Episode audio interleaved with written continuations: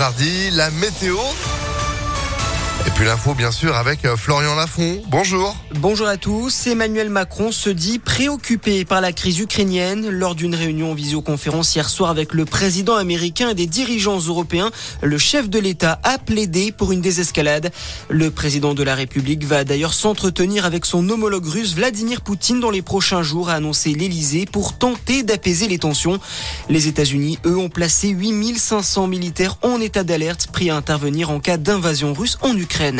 Le président de la République qui continue aujourd'hui sa visite dans le Limousin. Après la Creuse, Emmanuel Macron se rend aujourd'hui en Haute-Vienne, un déplacement sur le thème de la ruralité.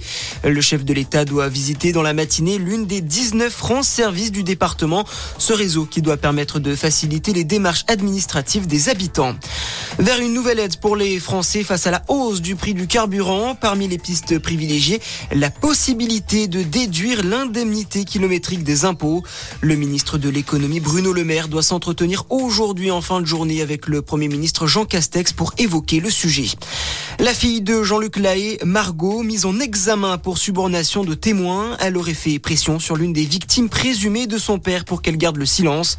Le chanteur, lui, est toujours incarcéré pour viol et agression sexuelle sur deux mineurs de plus de 15 ans.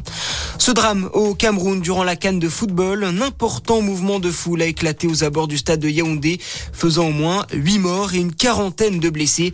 Des supporters ont tenté de rentrer dans l'enceinte remplie à 80% à cause du Covid.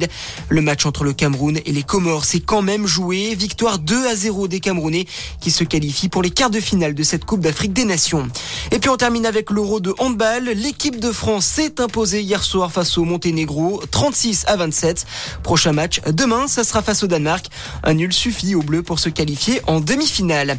Voilà pour ce résumé de l'actualité. Très bonne matinée à À notre écoute. Merci beaucoup Florian. Retour dans l'info à 6h30 avec Sandrine Ollier. En attendant 6h02.